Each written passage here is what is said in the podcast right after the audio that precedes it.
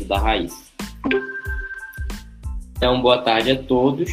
A partir de agora, nós vamos estar estudando sobre o helenismo, né? Helenismo é uma escola filosófica que está entre o século III a.C. ao século I a.C. É uma escola grega, né? Porque a palavra Elade ou Helena refere-se à própria Grécia, né? O nome grego da Grécia, Elade. Então, o helenismo é o momento de uma filosofia sobre a qual os filósofos necessitam buscar a paz de espírito. Elade foi invadida pela Macedônia, tirando dos gregos a sua cidadania, a sua compatriotidade, né? a ideia de ter uma pátria. Então, a partir daí, nós vamos ter o estabelecimento de quatro escolas filosóficas que vão estar dispostas com seus devidos pensadores e seus discípulos. A primeira escola que eu vou apresentar é o epicurismo, né? ligada a Epicuro de Samos. Epicuro escreve a carta sobre a felicidade dedicada ao seu discípulo Meneceu. A carta sobre a felicidade traz na sua epígrafe as primeiras linhas o seguinte dizer: que ninguém hesite de dedicar-se à filosofia, nem enquanto velho, nem, nem enquanto jovem, porque ninguém é demasiado velho, demasiado jovem para dedicar-se a filosofar. Dizer que a hora de filosofar já passou, ou que ela ainda não chegou, é como se dissesse que já passou ou ainda não chegou a hora de ser feliz. Então, para o Epicuro, a felicidade está intimamente ligada com o fato de sermos amigos do conhecimento, de buscarmos é, o conhecimento sobre nós e sobre o outro. Por isso que na carta sobre a felicidade, os grandes estudiosos elencam o tetrafármaco, os quatro remédios. O primeiro remédio é não devemos temer os deuses porque os deuses são imortais e eternos e nós somos finitos. Ou seja, os deuses ocupam-se do eterno e os homens ocupam-se do finito. Epicuro é deísta, ou seja, ele acredita na existência dos deuses, mas não acredita na sua interferência direta na vida do homem. Logo, o homem não deve temer ou preocupar-se ou tirar sua ataraxia, sua paz de espírito, em relação aos deuses. O segundo remédio para Epicuro é não devemos temer a morte. Esta para nós não é nada, porque quando estamos presentes, ela não se faz presente. E quando estamos ausentes, né, quando nós morremos, a morte se faz presente e nós já não estamos mais. Então, Epicuro é um democritiano, né? acredita na dissolução dos átomos. Somos átomos formados de carbono e quando morremos nos dissolvemos, não somos mais aquilo. Até a propriedade da alma é uma propriedade tomística, uma propriedade é, causal de átomos. Então, a própria alma é constituída de uma matéria. O terceiro remédio é o remédio que remete à aponia toda dor é superável. Então, para Epicuro, a dor é essencialmente a ausência do prazer, edonê em grego. Então, a ausência do prazer em Epicuro, ela acontece principalmente quando nós estamos com falta do essencial, com fome, com sono, cansado. Então, Epicuro vai trazer a, a, a aponia no sentido de saciedade. Nós temos que nos sentir satisfeitos, né? satisfeitos. Ou seja, quando estamos com fome, normalmente, é, muita fome, tanto um pedaço de pão quanto de queijo vai saciar a fome igualmente. Um hambúrguer ou uma picanha vai saciar igualmente a fome. Então, Epicuro vai dizer que nós devemos ir ao essencial, ao básico, porque nós vamos adestrando a nossa alma com a simplicidade. E assim a ataraxia, a tranquilidade da alma, é alcançada mais facilmente.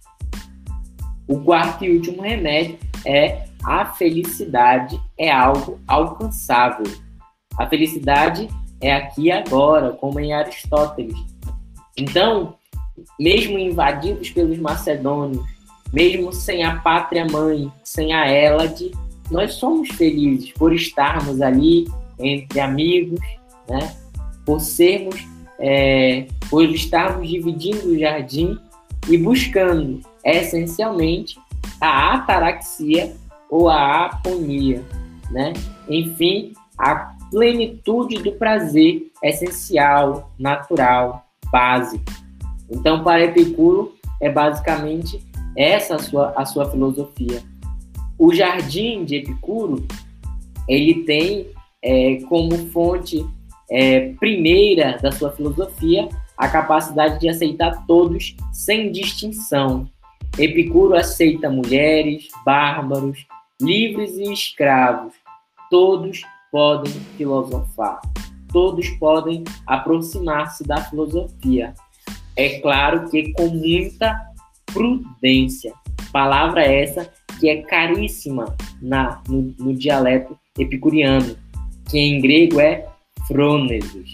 Então a frônesis vai dizer Epicuro na mesma carta que é mais cara do que a própria filosofia. Ter prudência, ter sabedoria diante das situações, ela vai nos trazer tranquilidade, ausência de dor. Eu não vou é, me embrear, não vou caminhar sobre espinhos, porque eu sei que eu vou sentir dor. Então a prudência me permite não ir por ali. Eu não vou me iludir com uma falsa paixão, porque eu sei que eu vou perturbar o meu espírito. E é nesse sentido que a gente inicia a nossa segunda escola, que é a escola estoica. Os estoicos, né, a escola mais difundida, ela vai também para Roma, né, para os latinos, e vai ter uma grande, um, um grande é, expoente latino também, que nós vamos ver na nossa próxima aula. É, o estoicismo também prega essa tranquilidade do espírito, a ataraxia, mas a ataraxia por meio da, do apartamento das paixões.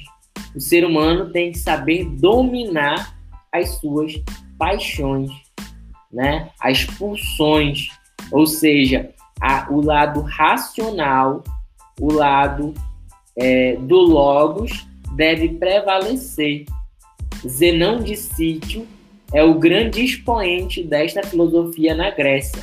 Então, ele tem muitos discípulos que vão espalhar o estoicismo. O estoicismo também está presente muito forte nas epístolas paulinas, né? nas cartas de São Paulo escritas na Bíblia, o estoicismo, né? O domínio da paixão. Lá em Corinto, né, uma carta escrita para uma comunidade grega, Paulo vai dizer: o homem casado cuida das coisas da casa de forma que possa agradar sua mulher. O homem solteiro, de modo contrário, cuida das coisas do alto, de modo que possa agradar o seu senhor. Isso é estoicismo puro, um domínio de uma pulsão, né, que seria a constituição familiar, por meio de uma paixão.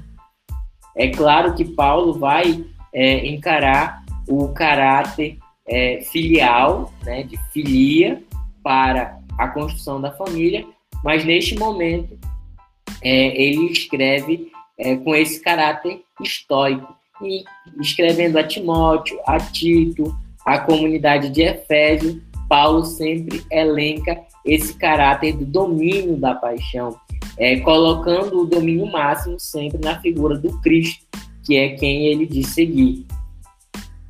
É, então, o domínio das paixões é a tese fundamental do estoicismo. A terceira escola helenista que eu vos apresento é o ceticismo. O ceticismo é a escola da negação. O ceticismo é, quem sabe, a escola de maior perduração cronológica. Hoje ainda, na, na modernidade, nós temos céticos, pessoas que têm por método duvidar.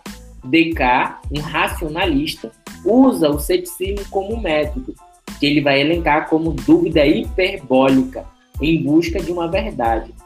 O ceticismo grego, no período helenista, é elencado principalmente pela figura de Pirro, né? Ele vai ele vai ter uma dúvida hiperbólica sem saída. Será que eu existo e nunca vou chegar à conclusão da minha existência ou não? Desde uma dúvida que seja é, imanente, uma dúvida que não esteja na, na física, né? Há uma dúvida de um fenômeno. Será que está chovendo? Será que eu estou molhado? Um ceticismo absurdo é o ceticismo de Pirro. Conta-nos as anedotas, principalmente deixadas por Diógenes, que Pirro é, tentava às vezes se jogar em buracos, é, em morros, e era salvo por, por seus seguidores. Então, Pirro levava o ceticismo ao absurdo. Quarta e última escola apresentada é a escola do cinismo, né? Os cínicos. O cínico não de desentendido, como é o sentido contemporâneo da palavra, deixa de ser cínico, né? Mas o cínico da terminologia grega original que quer remeter à vida de cão, sem dono, o da praça. Então os cínicos são as escolas, a escola do desapego. E seu principal representante é Diógenes. Diógenes de Atenas, ele, ele não tem o um nome, né? O Laércio é o historiador, Diógenes Laércio, e Diógenes o. É, Diógenes inspira é, é, séries como Chaves, né? Nós temos ali um menino que mora numa vila, que não tem família, que não tem nada, vive de pedir, né? Que quando vai vender churros, compra de si mesmo com uma única moeda, e isso é o cínico, né? Nada é de ninguém, tudo é de todo mundo e ninguém tem nada. Não há posse. Então, também um caminho para a ataraxia é o desapego. Também é um caminho para a ataraxia, no ceticismo, a dúvida, o controle das paixões, a ausência de dor para o epicurismo. Então, a essência da, da escola helenista dessas, desses 300 anos, né, 200 e, alguns, e poucos anos, é a busca desse domínio da, da paz de espírito, buscar a paz em essência. Então, toda, todo o contexto helenista ele se apresenta primordialmente para que o ser humano consiga se sentir em paz consigo mesmo, com o meio que ele vive, no caso a Grécia que está sendo invadida, mas também aquele meio que ele tem internamente, né? A internalização. Por isso, é comum dizer que encontramos a ataraxia na religiosidade. É comum dizer que encontramos a ataraxia ao entender o final feliz de uma história. É comum dizer que sentimos a ataraxia quando estamos juntos dos nossos. É comum dizer que sentimos a ataraxia em contato com a natureza. E é nesse sentido que nós vamos para a comédia e a tragédia, fontes primordiais do helenismo, com dois expoentes fantásticos, dois grandes dramaturgos, Ésquilo e Sófocles. Ésquilo, que escreve Sete contra Tebas e muitas outras obras literárias, e Sófocles, que escreve Édipo Rei, a trilogia tebana, né? Édipo Rei, Édipo em Tebas e Antígona, que vai ser uma trilogia da vida miserável do Édipo. É achar graça da forma que os deuses conduzem a vida. É a resposta religiosa e cultural, usando esse anacronismo, né, porque a palavra cultura ela vai emergir no século XVIII entre a vertente alemã culture e francesa civilisation, que vai dar origem à sociologia e até mesmo na, na modernidade ao serviço social. Mas isso vocês vão com certeza ver mais para frente.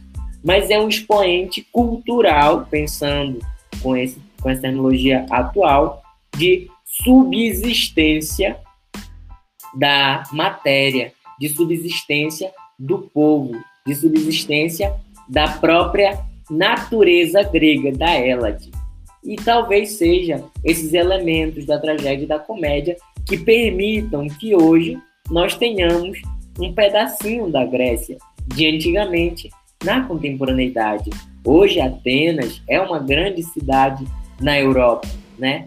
Mas a área da Jônia, onde estiveram é, Tales, Anaximandro, Anaxímenes, é, o Heráclito, tudo faz parte de um outro país chamado Turquia.